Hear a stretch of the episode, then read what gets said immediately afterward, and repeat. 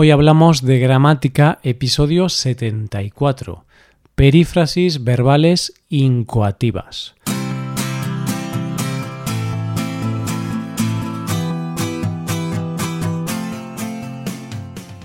Bienvenido a Hoy Hablamos de Gramática, el podcast para aprender gramática del español cada semana.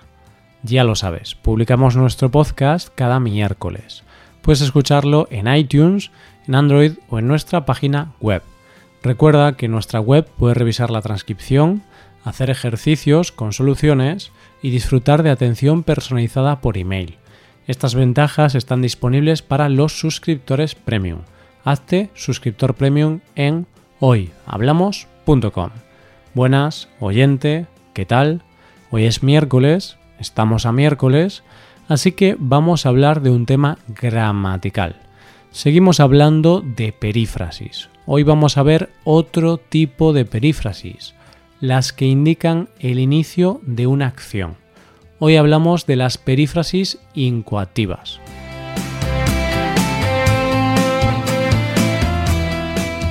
Empieza a trabajar. No tenemos todo el día. Todavía no hemos comenzado a estudiar. No sé si aprobaremos. Tengo que ponerme a correr. Mi forma física es penosa. El ladrón se echó a correr. Julio rompió a llorar al escuchar la noticia. Estos son algunos ejemplos de las perífrasis verbales que vamos a estudiar en este episodio. Piensa, oyente, ¿qué tienen en común estas perífrasis? ¿Cuál es su sentido o su significado? Bien, este tipo de perífrasis se llaman perífrasis incoativas.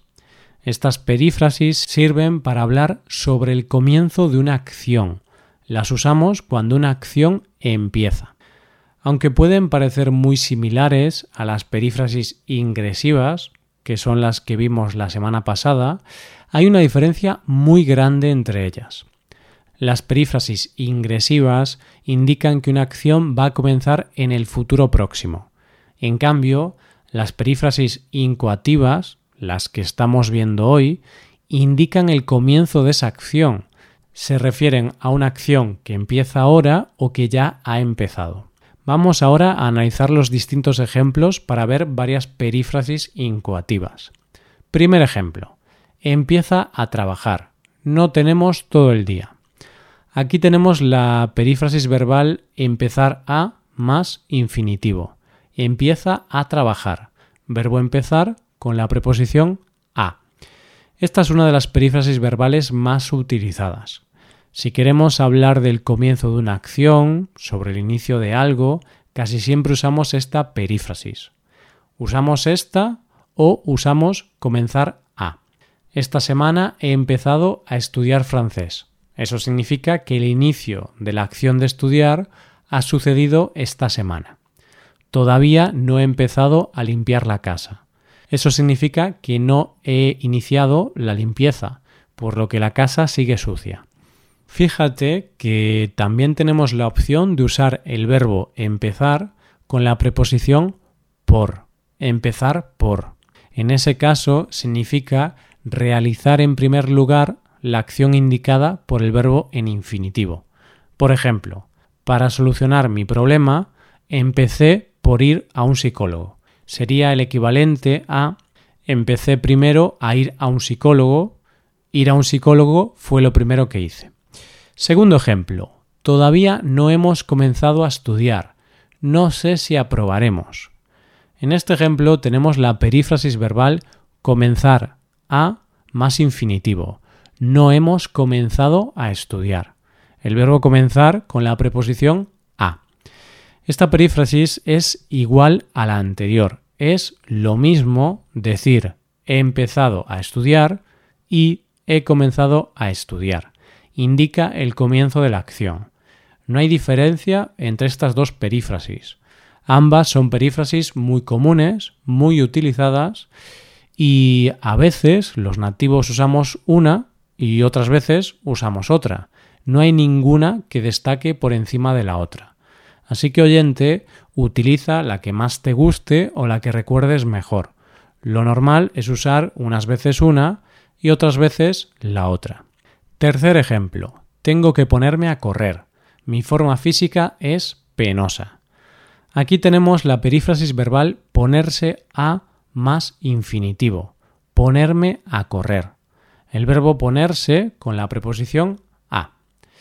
Lo primero que tengo que comentar es que en esta perífrasis siempre usamos el verbo poner en su forma pronominal, es decir, ponerse. Esta perífrasis indica el comienzo de una acción, es muy parecida a las anteriores. Sin embargo, es menos habitual usarla. Las otras dos son más comunes. Solemos usar ponerse a cuando tenemos algún asunto pendiente o hemos procrastinado mucho algún tema. Por ejemplo, en este caso he dicho tengo que ponerme a correr, porque es algo que tengo pendiente, es algo que me da pereza hacer y que llevo tiempo aplazando, procrastinando.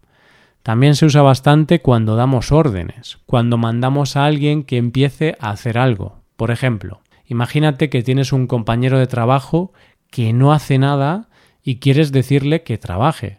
Podrás decir lo siguiente. Ponte a trabajar, vago. Cuarto ejemplo. El ladrón se echó a correr. Aquí tenemos la perífrasis echarse a más infinitivo. Se echó a correr.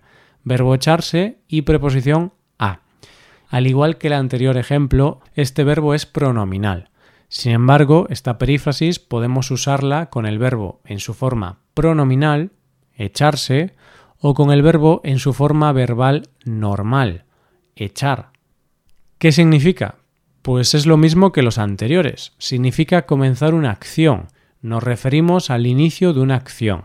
Es muy parecido a comenzar o empezar a pero podemos destacar una diferencia sutil.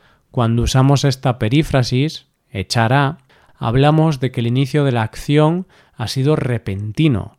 La acción ha comenzado de forma repentina, brusca o inesperada. El ejemplo lo ilustra bastante bien. El ladrón se echó a correr. Un ladrón, después de realizar el robo, comienza a correr de forma repentina y rápida, es decir, se echa a correr. Podríamos decir el ladrón comenzó a correr. Sí, estaría correcto. Pero si usamos el ladrón se echó a correr, estamos definiendo mejor la acción. Estamos diciendo que comenzó a correr de repente. La acción comenzó de manera inesperada. Esta perífrasis se usa con pocos verbos. Se usa sobre todo con verbos de acción o emoción como correr, volar, llorar, reír, Quinto ejemplo. Julio rompió a llorar al escuchar la noticia. Llegamos al último ejemplo. Aquí tenemos la perífrasis romperá más infinitivo. Rompió a llorar. Verbo romper con la preposición a.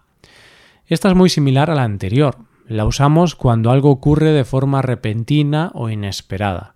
De la misma forma que la perífrasis anterior solamente se usa con unos verbos concretos como llorar, reír o aplaudir. Por ejemplo, después de su increíble actuación, todo el mundo rompió a aplaudir.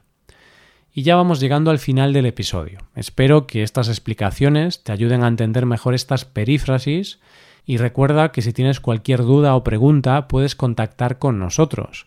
Esto es todo por hoy. Ahora puedes ir a nuestra web y puedes hacer los ejercicios con soluciones para practicar y aprender esta gramática. Para acceder a este contenido tienes que ser suscriptor premium. Si te haces suscriptor premium tendrás acceso a muchas ventajas.